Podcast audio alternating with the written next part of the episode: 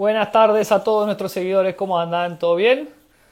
Bueno, por fin llegó el primer Major del año, hoy 4 de agosto, martes, eh, recién el primer Major del año. Este, así que qué lindo, ¿no? Ver un poquito de golf de alto nivel. No hay mucho clima de Major. Ya lo tenemos a Marquitos Virasoro para que se sume. Ahí tengo un amigo, el gringo, que está justamente ahí en Santa Bárbara, cerquita de, del PGA Championship. ¿Cómo anda, Marquitos? Hola, Fede, ¿cómo andás? ¿Todo bien? Todo muy bien, por suerte. Bueno, llegó el primer major, major del año, ¿eh? ¿Estás, llegó nervioso? el primer major. ¿Estás nervioso como nosotros? Y a todos los que nos gusta el golf, la verdad que nos divierte esto. Tuvimos una buena previa con buenos campeonatos en estas últimas semanas que nos fueron poniendo en clima, me parece, para todo esto que está viniendo. Y ya era hora que viniera una de las primeras citas grandes, quizás con el Major, el menos de los, el menos considerado por nosotros, por los argentinos, pero no por eso menos importante. Creo que los nombres y la cantidad de buenos jugadores que hay va a hacer que tengamos un gran, un gran Major. Sí, tal cual, como vos decís, tal vez el menor de los cuatro hermanos que igualmente tiene su identidad y es muy importante para los profesionales americanos, ¿no? Pero cuando le preguntas a los argentinos, la mayoría te dice el Masters, después el, el Open Championship, ¿no? el, el ex British. Eh, justo el otro día le hicimos una entrevista a Según Olivia Pinto y fue el único que me dijo, a mí me gustaría ganar el PGA Championship para darle la cuarta pata de los majors, la, la pata que le falta a Argentina. ¿Qué onda? ¿Qué claro, es el que nos falta, es el que nos falta ganar a los argentinos. Y por suerte, eh, lo que tuvimos fue un ingrediente extra este domingo, que no íbamos a tener representantes, y por suerte Emiliano entró medio ahí sobre la hora, gracias a su a unas par de bajas, varias bajas durante en la semana, y por suerte vamos a tener un argentino jugando en Harding Park a partir de este jueves, y viendo a ver si completamos las cuatro patas de la mesa. Qué lindo que sería, y así de, sopetón, ¿no? Porque Grillo, la verdad, que entra por la ventana, se, se, despertó justo a tiempo. Bueno, los chaqueños se despertaron justo a tiempo. Y bueno, Marquitos, a ver, para, para los que no te conocen, quiero contarles un poco quién sos. Trabajaste ocho años en el PGA Latinoamérica, acompañaste cuatro años al Pigu Romero por el mundo. Ahora me vas a contar todo el historial. Y después estuviste junto a Julián Etulain también acompañándolo en total 10 majors en tu haber, digamos. Podríamos decir que sí, fui a 10 majors, 4 PGA Championship, eh, 3 US Open, 2 Masters, justamente el que ganó Cabrera, así que me siento un afortunado, y un Open británico, el que casi gana Tom Watson. Así que una linda, una linda trayectoria. Y más allá, como decís vos, muchísimas vivencias en más de cuatro años, cinco años viajando por el PJ Tour, cuatro años con Pigu a full en los mejores años de Andrés. Eh, estaba ahí con él cuando, cuando ganó en New Orleans, así que fue, esa fue una experiencia in, increíble.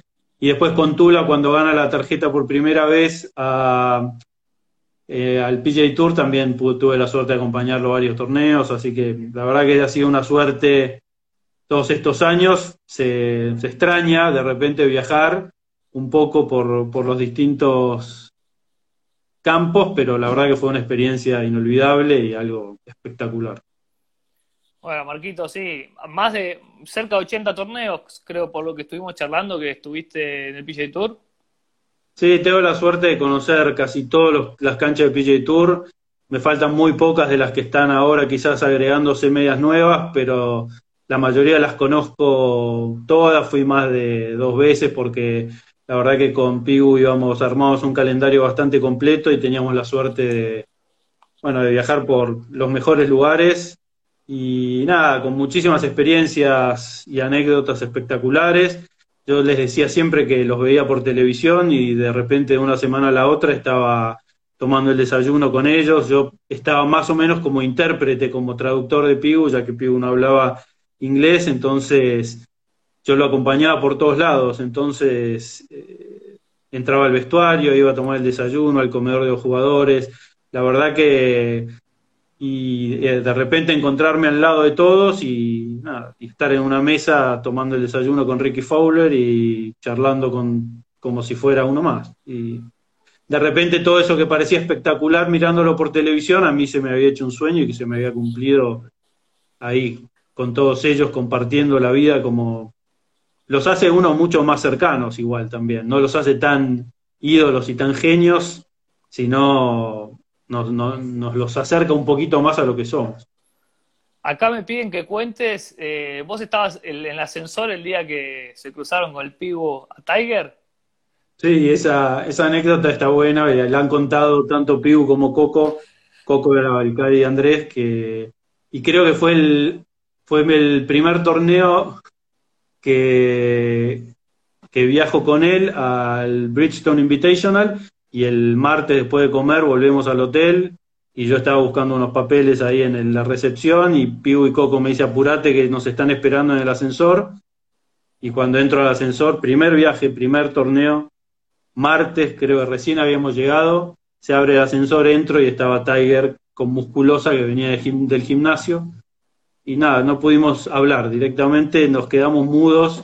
Tiger lo felicita a Andrés por la actuación en Carnoustie, venía de jugar en, en Carnoustie de casi ganarlo, de los 10 verdes, yo alcanzo a traducirle un par de palabras, pero lo gracioso es que íbamos nosotros al tercer piso, Tiger estaba en el sexto, nunca apretamos el botón, seguimos hasta arriba de todo, Tiger nos dijo bajan, no, tenemos que ir para abajo porque nada, estábamos temblando de nada, habernos encontrado con, con Tiger en, casi en su mejor momento y era mi primer viaje y creo que volví y le dije, ya está, listo, me puedo volver a mi casa y ya, ya está, ya cumplí.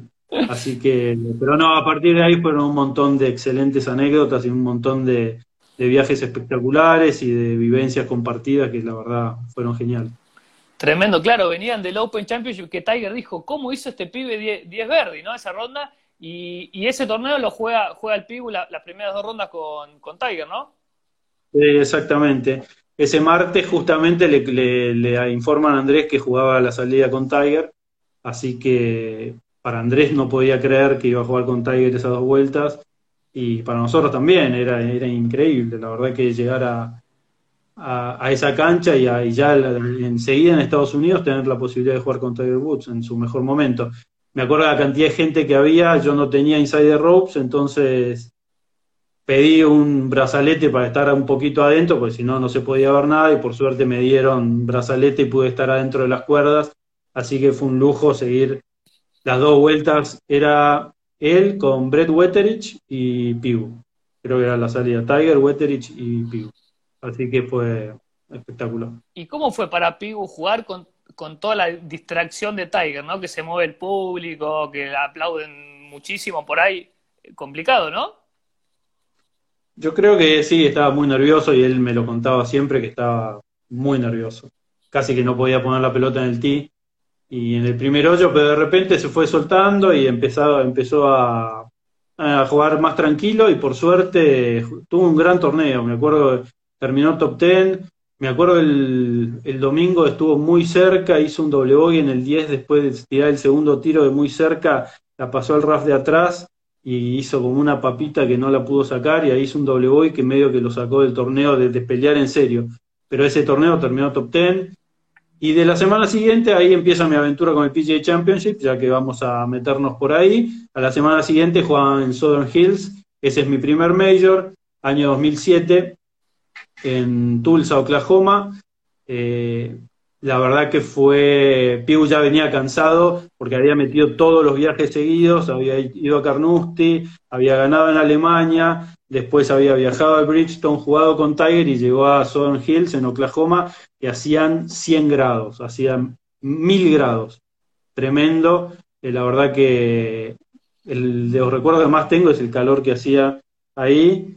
Eh, Piu y el Pato jugaron en salidas simultáneas así que tenía la chance de caminar y ver al pato adelante y al pivo atrás, entonces iba y venía, lamentablemente jugaban mal de, de, entrada, se, quedaron sin chances, y ese es el major que, que Tiger, creo que el viernes, eh, tiraba para hacer 62 el viernes, que nadie había hecho 62 en ese momento. Yo estaba en el green del, del 18 y la pelota le da toda la vuelta al hoyo y no puede hacer el 62 que nadie lo había hecho hasta ese momento.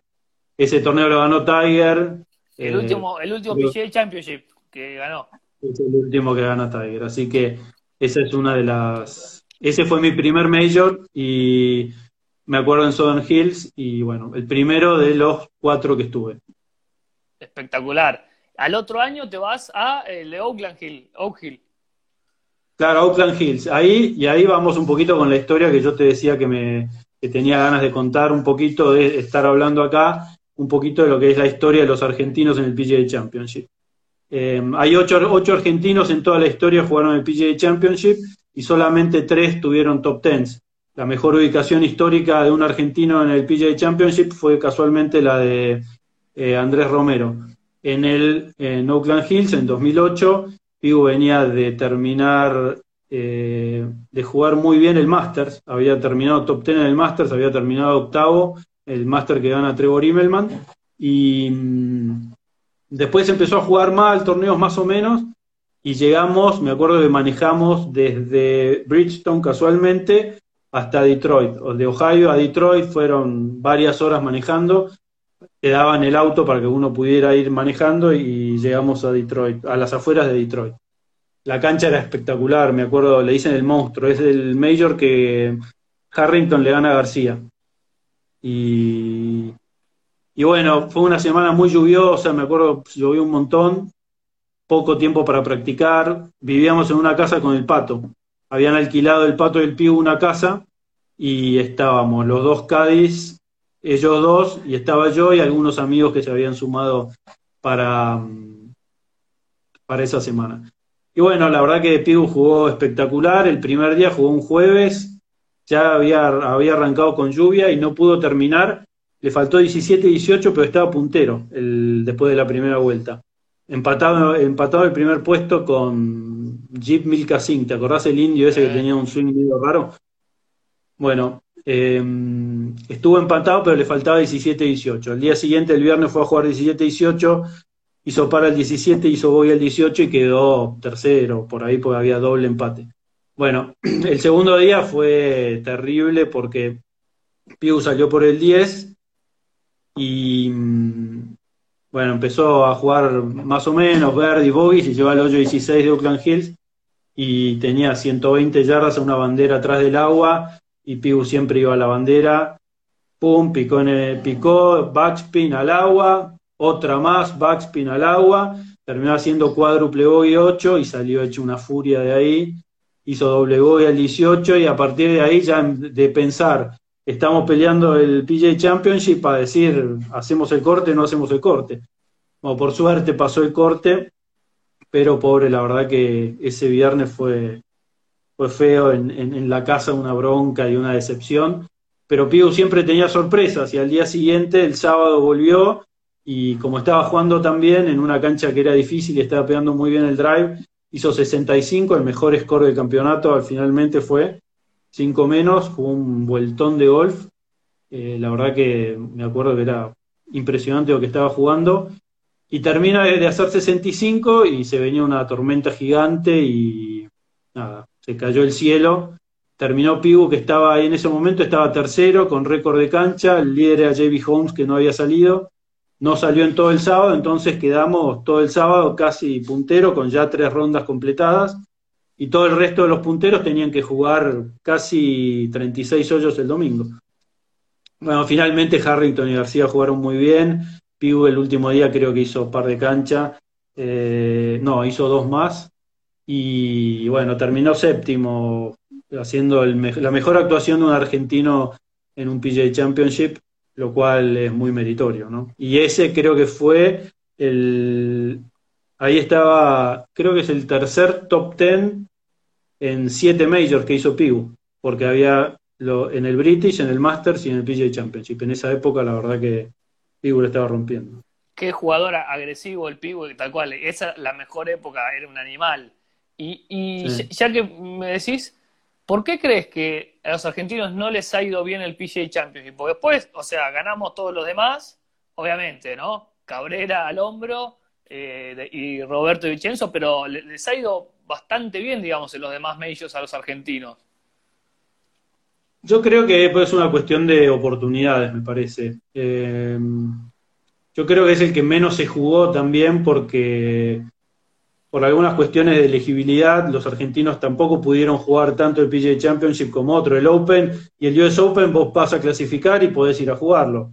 El Master de invitaciones y más o menos calificabas para las invitaciones, los podías ir a jugar. Este tenía, tiene un sistema de, de entradas que es bastante más difícil y siempre creo que se mantuvo el tema de 50, los 50 del ranking mundial. Entonces, tampoco es que hubo muchas, muchos argentinos dentro de los 50 del ranking mundial, desde que entró el ranking mundial. Así que mm, creo que es una cuestión de oportunidades. Eh, de hecho, cuando empieza el ranking, el ranking mundial, eh, ahí empiezan a aparecer las participaciones. Pero si no, te, te voy a dar otro, otro dato que estuve buscando, que me parece piola para compartir y quizás, quizás no se sabe tanto, es las actuaciones de Roberto de Vicenzo en el PGA Championship. Ahí justo, ahí justo Golfing Argentina nos, nos dice que Roberto no lo jugaba, que solo lo jugó dos veces. A ver. Exactamente, lo jugó dos veces, él fue el primer argentino en jugar el PGA Championship. El primero lo jugó en 1952 en Louisville. Y lo, lo increíble es que mm, se jugaban 36 hoyos de clasificación y después match play. Sabemos, o por lo menos les contamos a todos, que hasta 1958 el PGA Championship se jugaba match play. A partir de ahí se empieza a jugar medal. Sí, hoy eh, te, agrego una cosita. En 1957 da pérdidas y bueno, la, TV empezó a, presionar porque la verdad que el formato match play, eh, siete días de competencia era imposible para televisar. Sí, exactamente. Y como daba pérdida, se cambió. Entonces, vamos al, debut de Roberto. En 1952 quedó segundo después de los primeros 36 hoyos en el medal. Para ordenar los match play, Roberto quedó segundo. De, en un field que jugaban las grandes eh, estrellas de, la época. Pasa primera ronda fácil, ganando bien. Y en la segunda ronda le toca a Jackie Burke, que es eh, que ese año es un gran jugador que después ganó dos majors Jackie Burke ese año había ganado cuatro veces en el PGA Tour. Entonces, era un partido difícil que le tocó a Roberto y lamentablemente perdió en esa segunda ronda. Em, no, perdón, le gana a Jackie Burke. Ah. Le gana a Jackie Burke que había ganado los cuatro partidos, eh, los cuatro torneos del PGA Tour, y la tercera ronda la juega con Jim Tornesa, que finalmente es el campeón del, del PGA Championship de 1952. Eh, esa es la primera participación de Roberto. Y la segunda, en 1954 en Minnesota, de vuelta, tiene mucho protagonismo en el medal. Él queda cuarto después de los 36 hoyos, eh, con 139 golpes a 3 del quien había hecho mejor. Pasa primera ganando 5 y 4 fácil, en segunda gana 4 y 3, en tercera, a partir de la tercera vuelta en adelante, se juega 36 hoyos el medal. Imagínate la cantidad de hoyos que jugaban por, por torneo la tercera ronda gana 8 y 6, Roberto, así que con amplio margen. Y es el primer extranjero que llega a cuartos de final en, un, en el PGA Championship, eh, Roberto. Tiene el récord de haber sido el primer extranjero. Y en cuartos de final juega con Walter Burquemo, que había ganado en el 53, que no lo jugó Roberto. Ganó en el 53 y el campeón defensor juega con Roberto y Roberto no parece que estaba agotado, perdió 5 y 4 y Walter Burquemo termina siendo finalista y pierde la final. Pero esas son las dos participaciones de, Roberto en, el PJ Championship que son muy buenas, la verdad, para lo que no, no se sabía mucho de, él y de los viajes que tuvo que hacer para llegar ahí. No, totalmente. Además, Marcos, eh, recordar a la gente que hasta creo que no, vos te debes acordar exactamente bien, pero el PJ Championship venía la, la semana pegada al, al British, ¿no? Era, imposible hacer ese viaje. O sea, si elegías el British, te perdías el, el PGA Championship. Exactamente. Y hay mucho argentino que le quería ir al British, porque siempre nosotros fuimos más de, Europa que de Estados Unidos. Entonces, eso también hizo que quizás no se, no se hiciera mucho. Otro protagonista del PGA Championship, ya que estamos en esta historia, fue el gato. El Gato Romero, el primer PGA Championship que juega es en 1990. ¿Por qué? Porque ya estaba entre los mejores del ranking mundial, recordemos que tuvo una excelente trayectoria en Europa. Y llega en 1993 a Inverness, que llega, ahí está entre los casi entre los 50 del mundo. Y hace 67 la primera vuelta y estaba quinto. Eh, y después el segundo día también vuelve a ser 67 y pasa a estar cuarto de Vijay Singh, que era el, puntero en ese momento. Vijay había hecho 63 vueltas récords hasta que después llegó el famoso 62, pero bueno, Vijay. Después, lamentablemente, al gato la tercera vuelta no jugó bien, y, pero fue la mejor actuación del gato, terminó 20 en su mejor PJ Championship allá en 1993, así que ese fue, digamos, el mejor. Después tenemos los otros dos top ten que, tienen los argentinos, son de José Cóceres y de Ricardo González, ambos en el mismo torneo. Los dos eh, en, jugaron el 2003 en Hazeltine, cancha que estuve. Eh, eh, la de Rich Beam, la que gana Rich Beam, 2002 me parece que es. 2002, tenés razón, sí. 2002. Ahí, esa cancha estuve cuando Wai Yang le gana a Tiger el, al 2009. El único Major que pierde, eh, venía 14 de 14. Eh, no, Tiger sí, venía 14 de 14. Y ese Major lo pierde. Increíble. líder de la última ronda. Sí. sí y, increíble. Bueno, en ese campo, que bueno, tuve la suerte de estar, ahí y salieron top 10 Ricardo González y mm, José Cóceres. En el mismo torneo salieron décimos los dos. Era el debut de Ricardo González en un Major recordamos, Ricardo había jugado muy bien en Europa, también por algo estaba jugando ahí porque estaba dentro de los mejores del ranking mundial. Lo mismo José, que había ganado también en Europa. Y bueno, Ricardo juega muy bien. Después jugó otros dos PGA Championship, pero no pasó el corte Ricardo, así que eh, esas son las, las mejores actuaciones de ellos dos. Marquitos, y, el Pato, que fue el que más la jugó, 15 veces. Tengo que el Pato la jugó 15 veces. Sí. ¿Cómo le fue 15 veces y el mejor, el mejor eh, PJ Championship es en el 2000 que termina 19. Y tiene muchísimos fallos de corte. Es raro, creo que al Pato lo, lo, complicaba casi el fin de temporada, lo agarraba cansado. Eh, me parece que quizás es, después de toda una temporada larga, eh, puede ser una explicación. Pero sobre todo en las últimas, en los últimos años ya el Pato no falló casi muchos cortes y mm, no tiene ningún top ten y como te decía, el mejor eh, torneo que tiene es en el 2000, terminando 19. Y el otro que sí tuvo una buena actuación, más cercano, que alguno de los que nos estaba mirando comentaba recién, y que lo vamos a tener esta semana eh, en Jardín Park, es Emiliano Grillo. Que también tuve la suerte de estar esa semana en Baltus Roll en 2016 el PJ Championship que gana Jimmy Walker. Esa semana Emiliano Grillo empezó jugando espectacular. La verdad que, no, me acuerdo que jugó una vuelta eh, buenísima, hizo 66 el primer día y estaba segundo a uno de Jimmy Walker. Eh, al día siguiente también hubo mucha suspensión por lluvia. Me acuerdo que se llovió la vida eh, ese fin de semana. De hecho, yo tenía pasaje para el domingo y no lo pude cambiar y me tuve que ir antes de la definición. Ahí me encontré con Polito Wells, que no me está escribiendo ahí también, nos encontramos en Balturrol, eh, me acuerdo. Eh, y Emiliano hizo 67 el segundo día, quedó tercero. El segundo día fue el sábado, porque en realidad se suspendió todo y bueno, no se fue un lío. Hizo 73 la tercera vuelta y después eh, terminó con 68 para, para terminar decimotercero, que fue su mejor PGA Championship eh, ahí en las afueras de Nueva York, en New Jersey. Bueno, Marcos, ¿te diste el gusto de, conocer algunas canchas? Maltusroll dicen que es espectacular, Hasseltine, Southern Hills, el último PGA de, Tiger, y Oak Hill, que también estoy leyendo un libro de Oak Hill que me prestó Javi Pinto, que está tremendo. Si tenés que elegir entre alguna de esas canchas, ¿cuál te parece la más impresionante? De la cuatro de PGA Championship que fui, eh, creo que Southern Hills era, era un canchón de golf. Y, Oakland Hills en Detroit también, por algo le decían el monstruo, pero yo creo que esas dos. Hazeltine me acuerdo que no, no sé, no me pareció gran cosa. Y Valtus Roll, sí, es un muy buen campo de golf. Eh, quizás no, no me llama. Lo, que pasa, y esto no.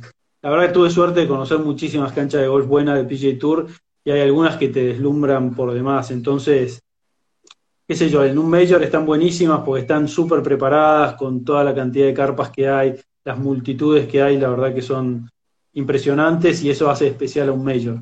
Pero, pero no sé, creo que son... Es un Major eh, bastante especial. Quizás no es el más importante porque es el que menos historia tenemos los argentinos, pero creo que vale la pena ir y muchas veces está bueno recomendar a ir porque es vas y podés entrar sin problemas y, de hecho podés ver a los mejores del mundo. Recordemos que este hoy últimamente ves, no me, acuerdo el número en esto de este, de este, pero 97 de los 100 mejores del mundo creo que están, o 95, no sé cuántos de, de los mejores del ranking mundial están, así que es una gran semana para ver golf.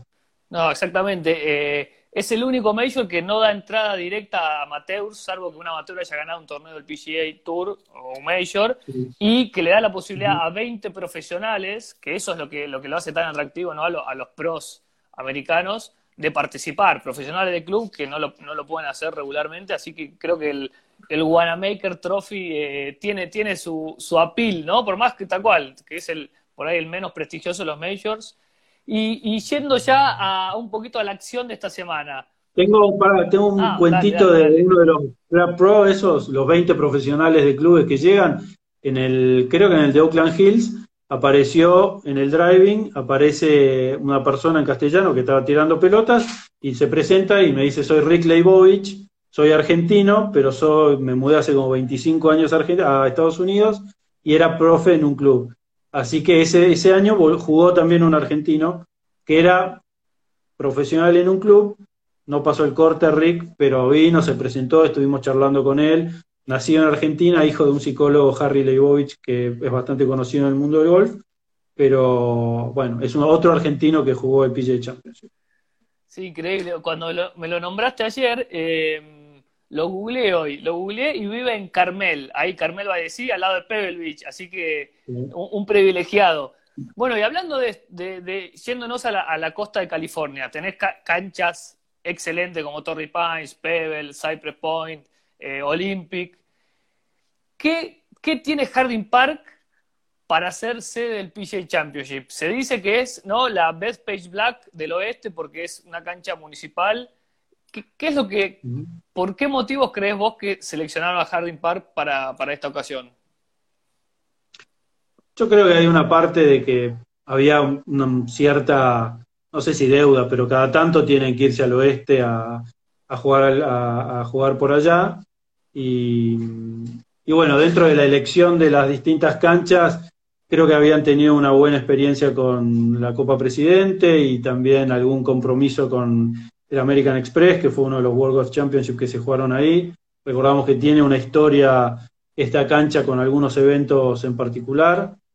Eh, vos me hacías acordar del tiro de Tiger, de la famosa posadita, esa eh, muy buena.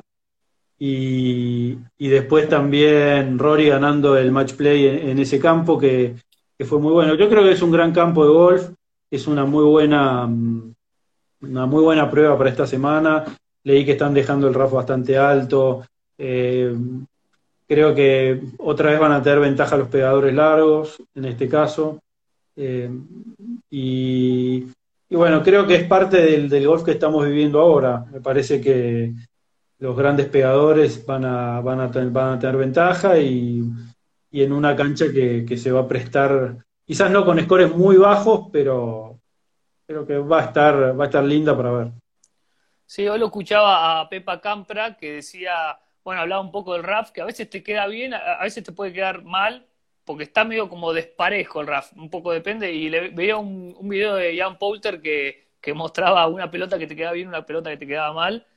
Cancha que va a jugar par 70, 7.324 yardas, y acortaron dos, dos par 5 que son, eh, creo que son el 8 y el 12, o el Ahora, te lo chequeo, pero acortar, los acortaron a par 4. Eh, ¿En qué score crees que va a estar el, ganador? ¿10? ¿Te gusta? Sí, me gusta. 10. Me gusta. Por ahí, 10 menos. Por ahí, por ahí, puede andar. Eh, y es buena la acotación que hacen ahí. Eh, un RAF poco pisado, porque la gente no va a ir. Recordemos el primer Major que se juega sin gente. Así que en esa RAF sin pisar va a estar difícil sacar la pelota de ahí. Así que veremos cómo se las arreglan y beneficia a los, fuertes, me parece. Sí, sí, sí, totalmente. Además, eh, bueno, beneficia a los fuertes, pero bueno, los fairways son angostos. Igualmente conviene tirar de cerca, ¿no? En esta cancha, al parecer, por lo que todos opinan, eh, y no, es, no, no hay tanta estrategia, me parece que es agarrar el drive y darle para adelante. Sí, yo creo que eh, obviamente siempre el fairway es importantísimo, y, pero bueno, yo creo que un poquito de ventaja los pegadores van a tener. Veremos. Eh, la verdad que mucha expectativa. Tenemos la posibilidad de que Brooks gane tres veces seguidas, algo que sería increíble. Ver cómo vuelve Tiger después de Memorial, que fue más o menos ver qué, estuvo haciendo estas semanas sin jugar para ver si tiene alguna chance. Yo no creo. Lo escuchaste hoy. Eh, un, abrazo grande a, Fabián.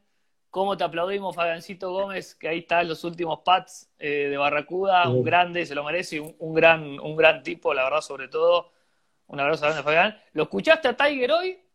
Bueno, ya que está Fabián acá y nos saluda, Fabián también jugó el PJ Championship, lo jugó dos veces, lamentable 2015 y 2016. Lamentablemente no pasó el corte en ninguno de los dos, pero ya va a tener revancha seguramente porque gran jugador, gran jugador y mejor persona todavía.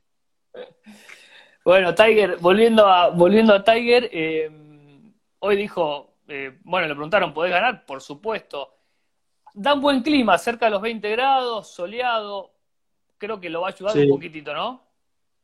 Eso sí, eso está bueno. Y, bueno, lo que dicen es que un poquito de niebla a la mañana, las mañanas un poco más frescas, después sale el sol y todo está en temperaturas buenas.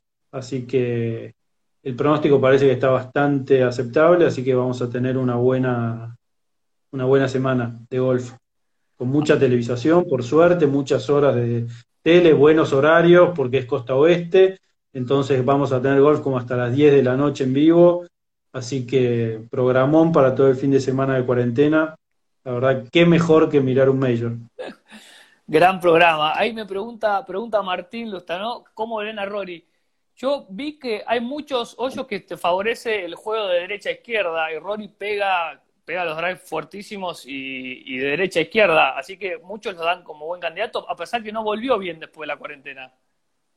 Sí, no volvió bien, era, es, una incógnita, la verdad todos pensaban que quizás iba a volver mejor, porque había estado espectacular antes de todo el parate, recordemos la cantidad de top five seguidos que había tenido, y de repente volvió y no fue protagonista en casi ninguno, eh, no sé, no sé si cuánto influirá en su cabeza todo esto, es un doble ganador de PGA Championship, nunca hay que descartarlo, un excelente pegador de pelota, un, si encuentra un poquito el toque en el green, siempre es candidato. Me parece que nunca hay que descartarlo.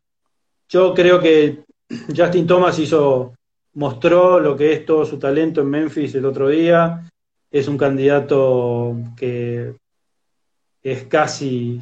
Hoy leía que, la, que culpa de la cuarentena, la cantidad de apuestas en golf subió de una enormidad en el mundo y en Estados Unidos. Y creo que Justin, Justin Thomas está como número uno en, el que menos paga. Y después está Brooks Kepka, para que vean cuáles son los favoritos de las casas de los apuestas, que también por ahí andan los míos, no, no, estoy muy lejos de, de esos dos. Bueno, ahí la, la gente pide que Fabi eh, vote a su, a su candidato, pero hay otro chaqueño adentro, así que va a ser difícil que sea objetivo. Pero si Fabián se anima a dar su candidato, me gustaría. Y después nos pone, está jugando mal el pat. Creo que es por lo que hablamos de, Rory, ¿no? Y está hablando de Rory, sí. Bueno, Fabián, si, te, animás a dar tu candidato, eh, estaría, estaría divertido. Este, después, otra de las claves decían que iba a ser jugar los par 3 eh, cerca, de, cerca del par para, para todo el para de jueves a domingos, porque son bastante complicados por lo que, por lo que vimos par 3. Ahí, está Fabián recomendando a Grillo. Dice que Emiliano es candidato. Así que ojalá, ojalá mantenga la racha. Viene de dos top ten seguidos, así que, que mejor. Eh, y bueno, los par 3 son, sí, leí que son complicados, hay que tratar de mantener, de, poner la pelota en el lugar indicado en el green y bueno, tratar de salir, hay que aprovechar algunos par 4 cortos que tiene. Eh, y los par 2 par 5 que tiene también. Me parece que es casi obligatorio tratar de encontrar la chance de Verdi en esos, en esos hoyos. Mira, alguien ahí pregunta por los greens. Los greens son bastante, bastante chicos, pero viste, generalmente los greens de POA ayudan a los californianos, ¿no? A Tiger, a, Phil, a todos los que juegan, están acostumbrados a jugar en POA.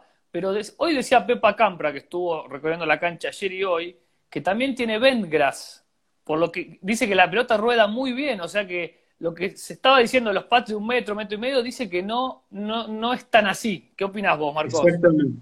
Eso lo mismo escuché, hoy estaba escuchando también otro, que, que hubo una remodelación, en esa remodelación que tuvo mm, Jardín Park hace poco, también se le cambiaron un poco las carpetas y, pusieron bastante vent. Entonces no es que van a quedar las pisadas a la tarde, entonces tampoco es que van a tener la super ventaja, no sé, eh, los que están acostumbrados a jugar el tipo de, de, pasto, sino el que juega bien el green. Y bueno, ya sabemos quiénes son los que juegan bien el green.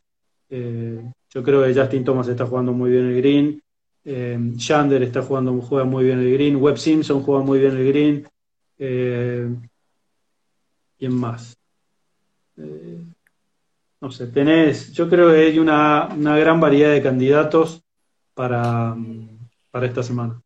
¿Qué te parece Ricky Fowler? ¿Se le da? ¿Se, termina el maleficio de Ricky? No, no lo ves por ahí. No sé. No sé. No, no. Sí, sí va a estar ahí. Me parece que siempre, siempre tiene tres vueltas, eh, tres vueltas y media, y de repente en Memphis arrancó como para tres vueltas espectaculares y el domingo no le fue bien. Puede ser también un major para alguno de esos jugadores tapados. que pegan, que pegan corto o, normal, buenos jugadores de hierro y hay algunos que están ahí nombrando a Strillman, Ches no sé, esos jugadores que, que no son súper espectaculares, pero son súper regulares y de repente te aparecen, son esas historias, como vos decías hace un rato, Rich Beam, John McKill, eh, Young, este campeonato de repente tuvo campeones que son, que son raros y bueno, últimamente no tuvo tantos raros, pero ¿por qué no podría ser esta semana? Sí, tal cual, es, es, muy cierto. Bueno, ahí Fabián no sigue, Fabián lo da por muerto a, Tiger esta vez. Y Tiger, o sea, a ver, es una incógnita y, con poco juego es muy difícil volver. Recordemos el año pasado que jugó el Master, de ahí se fue directo al PGA Championship. Me acuerdo que paró su, su yate ahí cerca de Page, llegó después de un mes y no pasó el corte. ¿Te acuerdas que fue, fue el año que Brooks le preguntaron, ¿le tenés miedo a, Tiger? Dijo que no. Yo ahí pensé que se le venía complicada a Brooks y bueno, lo, lo terminó ganando y Tiger terminó fuera del corte, jugaron juntos jueves y viernes. Sí, es verdad. Y está fuera de, no sé, me parece que la cuarentena lo tuvo fuera de, fuera de juego y eso se siente. Eh, ya a esta altura, ya a los 44 años, eh, ya me parece que es como que necesita jugar un poco más, como para estar más en competencia. Ojalá que no, la verdad que sería espectacular tenerlo a Tiger de protagonista. Creo que jugó muy bien los hierros en Memorial cuando lo vimos, una parte de su juego, la verdad que mostró, mostró bastante bien con los hierros. Así que, no sé, yo coincido con Fabián que creo que no va a estar peleando, pero ojalá que juegue las cuatro vueltas, que esté cerca. Siempre es un placer verlo, Tiger, ahí en, en el PGA Championship y más en persona. Bueno, ahí el Chimango Zampela nos dice, ojo con los asiáticos, algunos lo dan a Benan como un candidato, estuvo prendido la semana pasada. ¿Lo tenés ahí dentro de tus favoritos o no? Hideki Matsuyama, si tengo que buscar orientales, creo que Hideki es un gran jugador, eh, sólido desde el tee, y, es, una, es una buena apuesta. Si no hay que hacer muchísimos verdis, creo que está, está en una buena posición para, para estar cerca, me parece. ¿Cómo, ¿Cómo ves a los latinos? ¿Lo ves con alguna chance? Nieman, Grillo, Anser, Muñoz y Ortiz. De Grillo hablamos, Anser creo que está jugando súper bien. Eh, la verdad que todavía está este tema de que si gana, que no gana, pero bueno, seguramente en algún momento se le va a dar. Puede ser una cancha para él porque pega muy, muy derecho y la verdad que puede estar dentro de los protagonistas. Juan Iman está con algunos altibajos, pero jugó muy bien los últimos dos días en Memphis y tiene potencia, eh, es un jugadorazo. Y Seba Muñoz no tuvo el mejor regreso a los campos eh, después de la, de la cuarentena, entonces hay que ver cómo está la confianza de Sebastián. Pero mm, y después está Carlos Ortiz también jugando esta semana, ¿no? Sí, sí, sí, exactamente, el mexicano. Eh, que también tuvo buenas actuaciones, y, pero me parece que a la hora de tener que cerrar uno de estos, los latinos están como todavía les, más allá de Joaco ganó y Sebastián ganó, el hecho de cerrar un major y si de repente tenés que cerrar un major al lado de Justin, de Brooks, de Bryson, de alguno de esos, es toda una experiencia. Ahora, es un ayudín, digamos, no tener público, porque con público me parece que es el doble de presión, ¿o no? Sí, Coincido, sí, sí, coincido. Sí, sí, sí, tener el público, multitudes siguiéndote y las ovaciones y todo eso es algo que influye, me parece, bastante en, en, el nervio. De todas maneras, creo que cuando te pones el tee en el hoyo 18 y tenés que hacer paro verde para ganar un major, por más que haya 50.000 personas alrededor, te debe temblar un poquito, sea quien sea. Algunos un poco más un poco menos, pero pero qué sé yo. Pero es como que sin público, viste, como que ah, falta el clima. Bueno, no es lo ideal, pero es, lo que hay. Por suerte podemos estar viendo golf. Y la verdad que el tour como que como que regularizó bastante, ¿eh? no, está viendo muchos casos positivos, así que dentro de todo no hay que quejarse, me parece que estamos bastante por Eso, hizo muy bien las cosas y por suerte, ya te digo, siete, ocho semanas que estamos con golf todos los fines de semana y nada, es un placer y bueno, y ahora con estas arranca este Major, después tenemos los playoffs y después empezamos US Open, el Masters en noviembre. La verdad que para los que nos gusta el golf y los que nos gusta estar enchufados cuatro o cinco horas adelante de la tele mirando golf y siguiendo a los mejores, es un programón. Bueno, un poco Tiger hablaba de eso, que, que realmente para él la temporada empieza esta semana la temporada fuerte, ¿no? Porque los, torneos pasados, salvo el Memorial, no hubo mucho. Bueno, y el, y el, el WGC, el WGC de, de, la semana pasada, que le faltó mucho condimento. ¿Estuviste mirándolo? ¿Qué, te pareció? Sí, eh, hoy eh, creo que, eh, y es algo que hablaban también varios, creo que Memphis no es una sede que, que sea muy reconocible, entonces los World Golf Championship tan, por, por, lo menos en, en, una época tenían canchas que uno conocía y que uno por lo menos las, se las acordaba. Qué sé yo, Bridgestone, el Firestone Country Club es un canchón de golf y uno más o menos se acordaba cómo eran los hoyos, el 16 par 5 que baja con el agua adelante, el 18 que, que va de derecha a izquierda con el árbol que tenías ahí. Uno más o menos sabía qué, qué cancha veía. La cancha de Memphis no la, yo estuve dos veces y, me cuesta acordarme de algunos hoyos eh, en ese, de, ese, de ese campo. Eh, creo que el torneo no estuvo mal, me parece que Justin Thomas es un tremendo jugador y, a mí me, divierte, creo que la vuelta está mucho mejor que la ida eh, y, que, y que Brooks haya tenido la levantada y, y que haya peleado hasta el final me pareció genial. Ahí nos saluda a Fabián que se tiene que ir a practicar, así que le mandamos un abrazo. Qué grande, Fabián. Yo me enganché más, obviamente, con el, por el fanatismo argentino, con el Barracuda, ¿no? Eh, que, que. Eh, pero lindo, lindo formato, estuvo divertido, ¿no?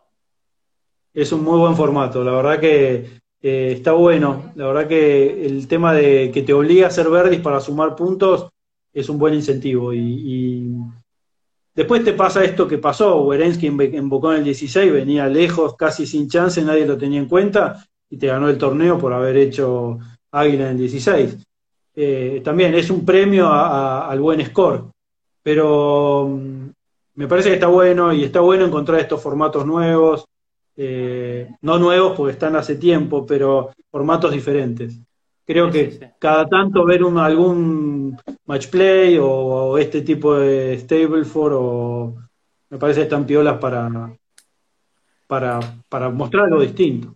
Sí, sí, totalmente. Bueno, el otro día a Troy Merritt le convenía, o sea, es, mejor hacer un verde y un bogey que hacer dos pares, porque con verde y un bogey sumaste dos puntos, restaste uno, pero bueno, al final sumaste uno. Eh, Troy Merritt estuvo muy mucho par, par, par, y la verdad que sumó poquito y se quedó, se quedó corto por uno. Sí, sí, demasiados pares a la vuelta. Sí. Y, y bueno, y lamentablemente Emiliano justo se, se mancó ahí en el 13 por ahí y, bueno, perdió la chance. Pero bueno, Fabián fue espectacular. Le comentábamos y lo importante de Fabián es meterse en, los playoffs. Muy importante estar dentro de los 125.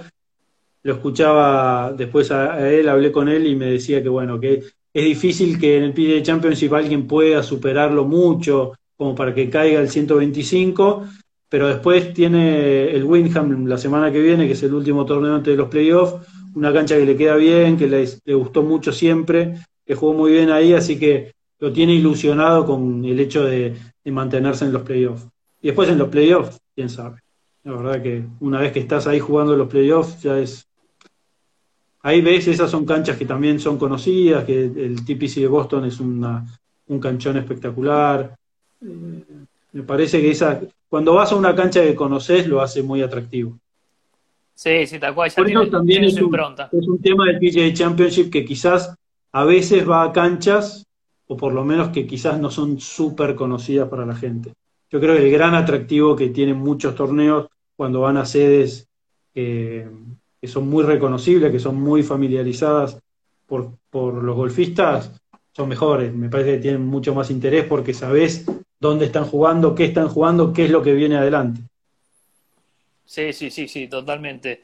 Eh, no, y lo que decías, qué, qué bueno, qué importante sería, ¿no? Que Fabián pase a, jugar el segundo evento de los playoffs, porque ya te da eh, para todos los invitationals, ¿no? Ya armás tu calendario de una manera más, mucho más firme. Sí sí. sí, sería muy importante. Pero bueno, ya, entró en el camino, así que entró en, se puso en la senda correcta y ojalá sigan las buenas las buenas vueltas para Fabián. Y Coco, que fue mi gran compañero durante cuatro años, el Cadi de, Fabián, era el Cadi de Pigu durante mis viajes, así que un gran amigo que siempre, siempre quiero que le vaya muy bien.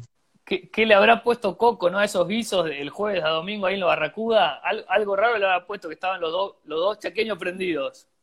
Famoso cocinero y he probado su comida muchas veces, así que doy fe de que gran cocinero. Bueno, Marcos, a ver si, la gente quiere preguntar algo más de, de, Harding Park. Cuatro, cinco pares cuatro cortos en Harding Park. Sí, es verdad. Hay, hay dos par eh, hay dos par cuatros muy cortos que son el 7 y el 16 que miden 300 yardas. Que hoy lo escuchaba bueno a Pepa Campra que decía depende de la posición de bandera si la gente le va a tirar de aire al, al green o no. Eh, ¿Gana Bryson? Dice. Ahí está la pregunta. Es una buena pregunta, Bryson. ¿Te gusta o no te gusta Bryce? A mí el tipo me parece un genio, ¿qué crees que te diga? Independientemente de, si le hace bien o mal al golf, porque muchos dicen, bueno, hay canchas que van a quedar, eh, digamos, eh, colapsadas o sanandros o canchas tradicionales. Me parece que el tipo es, muy original y, tiene una mentalidad distinta. Yo, por, eso. le encontró la vuelta. Le encontró la vuelta a hacer algo distinto y sacar ventaja con eso. y lo está consiguiendo. Hay que ver, eh, como dicen, en los par cuatro cortos lo puede aprovechar. Eh, si estaba pegando bastante derecho desde el tee, la verdad que eso es sorprendente para la distancia que tiene que, sea tan derecho desde el tee. Después la ruina, como en memoria, la ruina con algunos inventos que quiere hacer en algunas fallas, pero yo creo que es una, es, una de las cositas que quiero ver en este PGA Championship, es Bryson. Uno escucha que no tiene buen récord en Majors, porque creo que 15 fue su mejor ubicación o algo por ahí, pero yo creo que tiene otra, está con otra cabeza, él se cree que está haciendo las cosas bien y, que tiene chance, entonces eso me parece que, lo va a poner con buena, con buena vibra para, para este torneo y me parece que va a andar cerca, yo creo que va a estar ahí. Y si, si arranca bien, me parece que se va a embalar y lo vamos a tener cerquita. Sí, ahí concuerdo con Polo Wells que tiene que cambiar la actitud en cuanto, viste, se está muy quejoso con los oficiales de reglas, está como con, mala, mala espina en ese sentido. Me parece que tiene que, de, esa manera, por ahí, verlo distinto. Y bueno, tenía una mochila importante, ¿no? El Memorial también, cuando ya lo empezaban a comparar, a ver quién le iba a ir mejor, si Tiger o él, me parece que ahí un poquito le cayó, le cayó la ficha en, en, el hoyo, en el par 5 que hizo 10, que le tiró tres veces el mismo tiro eh, pero me parece que es un, es un, es un alguien que llegó para, para innovar y para hacer algo nuevo, me parece que, está genial. Es muy interesante, es muy interesante la, la aparición de Bryson y creo que, le hace muy bien. Le hace muy bien, no solo por él, sino por el resto, para de repente, si le sigue yendo bien, decir, bueno, ¿qué tenemos que hacer para jugar contra él? Y hay que buscar variantes y, bueno, yo creo que sin, sin querer comparar ni mucho menos, ¿no? Porque Tiger en un momento puso la vara muy alta y obligó a muchos a decir, bueno, ¿qué hacemos para competir con él? Ojalá de repente puedan, aparezca alguno de ellos que logre lo mismo, que puedan pensar cosas nuevas para generar mejores cosas en, el juego o en el golf. Pero es muy cierto, Marco, lo que vos decís, porque en el 2000, cuando Tiger le dan eh, la Pro V1, creo que era, que jugó todo el 2000 con una pelota distinta al resto, en San Andrews, se los comió, me acuerdo que varios pares cuatros la ponía arriba al green, eh, jugaba a otro juego. Me parece que Bryson le, encontró la beta y dijo, bueno, mientras no pierda control, si tiro siempre de más cerca, voy a hacer menos. Y, lo está demostrando y la verdad que no viene nada mal. Es verdad que le falta la frutillita de de empezar a jugar bien los majors, pero tampoco Bryson es un jugador que está hace tanto tiempo en el PGA Tour por ahí, ¿no? Ahora está madurando. No, no, para nada, pero lo importante es que ya ganó, por ejemplo, eso creo que es una mochila que ya te sacaste, eh, ya sabe lo que es jugar con la mayoría eh, de las estrellas, así que me parece que es una gran suma la de Bryson a este golf post-COVID. ¿Y qué opinás? Ahí nos dice nuestro amigo Willis, ¿qué opinás del juego rápido o juego lento? Digamos, que Bryson lo, tenía en la mira por el juego lento. Creo que mejoró un poquito con, ese tema. Me parece que un poquito, por lo que se pudo ver en este regreso, mejoró un poco. Es algo sin duda que hay que trabajar eh, muchísimo y creo que se está, de a poco se está empezando a trabajar en tratar de, de por lo menos en las generaciones nuevas. Para mí siempre el problema es que con los con los buenos no se, no se aplican las multas que se deberían aplicar. Creo que eso se soluciona aplicando las multas que nadie se anima a aplicar por juego lento. Eh, y mientras van a seguir que sí, que bueno, que el tiempo, que dame dos tiempos, qué sé yo. La verdad que si, si no se ponen firmes con eso es difícil. Escuchaba en algún lado que con esto de que no hay tanto público están jugando un poquito más rápido en promedio. No sé qué tan significativo es esa mejora, pero es algo que sin duda van a tener que mejorar. Sí, sí, totalmente. Creo que los aficionados ya están empezando a ver un poquito, bueno, el, ready golf, ¿viste? El que, el que está listo, por más que esté a veces más adelante, empieza a pegar y, yo lo he visto en mi tour con amigos como que ya eh, no queremos rondas de cinco horas y media, seis. Pero entre nosotros, en las rondas nuestras, te digo que ves a los aficionados buenos que juegan los campeonatos y la piensan también mucho, ya se hacen muy los pros, eh, qué sé yo, me parece que por ese arrancan bien cuando en, este nuestro nivel de golf y cuando ya te pones muy exigente, ya te pones a, poner un poquito más lento. Por lo menos algunos casos, no digo que, que sean todos, pero... Es cierto, puede ser. ¿Cómo lo, Hay una buena pregunta ahí de ¿Cómo lo ves a Phil con 50 años ya? Qué linda historia. La verdad que jugó muy bien en Memphis. La verdad que nunca se lo, nunca se lo puede descartar. Sigue siendo un mago alrededor de los greens, siempre, siempre tiene algo extra en, en el bolso para mostrarnos y qué sé yo. Sorprendería, sería la sorpresa más grande, no sé, de muchos años si Phil llega a ser protagonista o llega a ganar este PGA Championship, ¿no? Pero me parece que tiene gol de sobra para no mudarse al Champions por un tiempo. Totalmente, sí, eso, eso, eso descartado. Empezaron lindos nombres el, el Champions Tour ahora. Este, Marquito, te iba a decir, no, sorpresa sería que pase como John Daly, que, que entró por la ventana, ¿no? Y un chaqueño nos sorprenda, qué lindo sería eso. Y le ponemos la cuarta pata a la mesa. Sería lindo. La verdad, por lo que escuché, viste que Emiliano tiene su podcast también, escuché que se queda todos estos días acá, eh, eh, allá en California, donde vive, y el miércoles recién está yendo a, a, Jardín Park, a San Francisco, a jugar, a conocer la cancha, se, estaba muy cansado, son ocho semanas seguidas que viene jugando, no sé si es ventaja, si no es ventaja. Emiliano, como está pegando, la verdad que va firme, va derecho y mejoró mucho arriba de Green estas últimas dos semanas, así que ojalá. Sí, acá muchos también dicen que está cansado, que lo dan por muerto, que no pasa el corte, pero él dijo que eh, siempre su cabeza tuvo la idea de caer sobre la hora que, y, ver qué pasaba, porque, bueno, vos también lo escuchaste, que los miércoles es el día que más, más, más, más parecida está la cancha el día de competencia, y bueno, le pidió a su Cádiz que anote, el, el Cádiz se llevó la bolsa de palos, Así que bueno, yo qué sé, todo puede pasar en el golf. Esto es una cuestión de sensaciones. Vos sabés que si arrancaste 5 menos los primeros 10, 12 hoyos, no hay cansancio que aparezca. Arrancaste a los bogies y te vas a ir el viernes a las 6 de la tarde, te tomaste el avión. Totalmente de acuerdo, sí, es así, es así. Cuando estás jugando bien no te acordás ni, ni dónde estás caminando, no, tal cual, es así no te duele nada. Bueno, Tiger jugó, ¿cuánto tiempo jugó Tiger? Hoy vi, hoy vi un video de Tiger, yo no me acuerdo si eran Southern Hills o no, Marquitos, pero que ya le dolía la rodilla mucho antes del US Open eh, en Torrey Pines.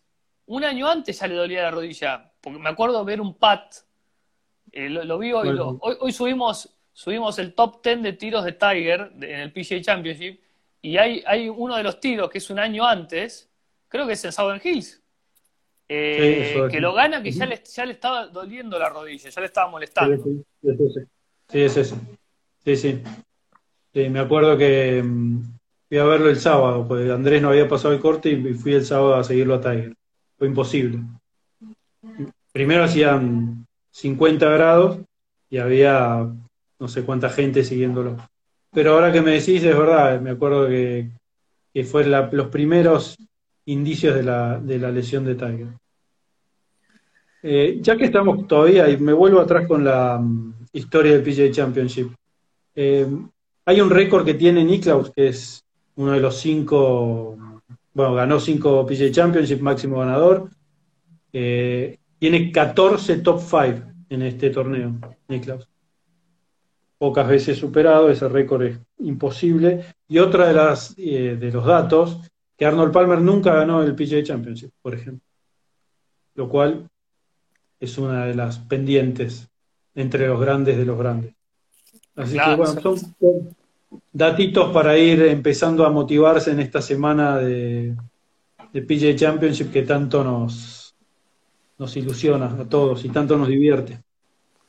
Bueno, Marquitos, un placer haber estado con vos. Nos queda un minuto y medio, pero quiero que me redondees entonces si tenés que apostar en una polla, sería eh, Justin Thomas menos 10. Eh, yo iría. ¿cuántos, ¿Cuántos tengo que elegir? Dale, elegiste tres. Vamos a darte un poquito de changüí. No, no, está bien. yo voy por Brooks. Para mí, Brooks va.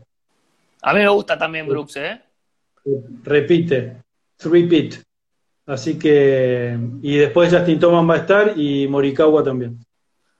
Bueno, eh, solo seis veces pudieron, eh, pudo una persona lograr ganar eh, en forma consecutiva tres veces, digamos, un, Major. Ahora no los tengo anotados quiénes, pero se dio solo en seis oportunidades el ganar tres al hilo. Así que veremos, veremos si Brooks es el séptimo. Ojalá, ojalá porque lo puse en el fantasy, entonces voy a sumar buenos puntos. Bueno, Marquitos, un gusto, la verdad que, eh, bueno, muy lindo que nos cuentes toda tu, experiencia, conoces un montón de canchas y conoces, bueno, ahí Inside the Ropes, así que, bueno, un abrazo grande desde acá. Buenísimo y ojalá que, bueno, ponerlos un poquito en clima y contarles cómo le fue a los argentinos a lo largo de toda la historia de este PJ Championship, que no muchos conocen, pero que me parece está bueno repasarlo porque hubo muy buenas cosas de los argentinos en este torneo.